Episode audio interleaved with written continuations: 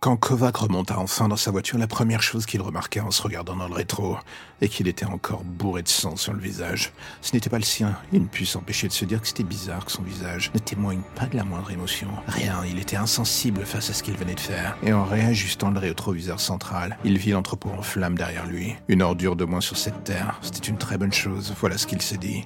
Posé sur le siège à côté de lui, il vit ce sac. Il avait pris toutes les affaires de Suisse de pute. Ses disques durs, son téléphone et surtout ses souvenirs. Il allait pouvoir les étudier. C'est en mettant sa main sur le volant qu'il vit que celle-ci tremblait encore. Sa main était abîmée, ses phalanges aussi. Du sang partout, mais presque pour la bonne cause, se dit-il. Et c'est là qu'il se revit frappant ce type jusqu'à ce que son visage ne soit plus rien.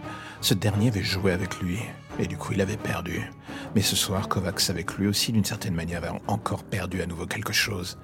Cette part d'humanité qu'il tentait de protéger, elle était encore fugace chez lui, mais ce soir il l'avait à nouveau endommagée, juste pour le plaisir de la chasse. Et ce qui ne cessait de revenir encore et encore dans sa tête, c'était les derniers mots que cet homme avait dit avant que son visage n'explose littéralement. Shankovat, salut, connard. Cela faisait littéralement des semaines, voire même des mois que cette présence intoxiquait son univers.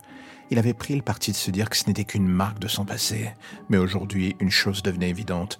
Tout ce temps, il n'avait pas rêvé, il avait eu raison.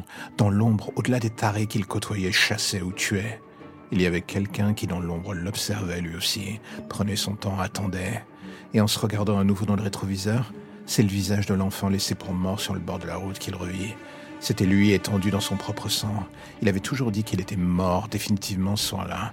La personne qu'il était devenu ensuite, ce n'était qu'une illusion. Il n'avait qu'une envie, survivre jusqu'à ce que le destin lui offre la chance de terminer son cycle. Retrouver celui qui l'avait créé. Son père de substitution en quelque sorte. L'ennui, c'est que lorsque le dit père est un tueur en série, on ne peut pas espérer vraiment avoir une boîte de marron glacé sous le sapin pour Noël. Que ce soit d'un côté ou de l'autre, la seule chose qui allait désormais se dresser entre eux, c'était des rangées de cadavres. Kovac l'avait accepté. Et le plus inquiétant est que depuis des années, il vivait très bien avec, même beaucoup trop bien.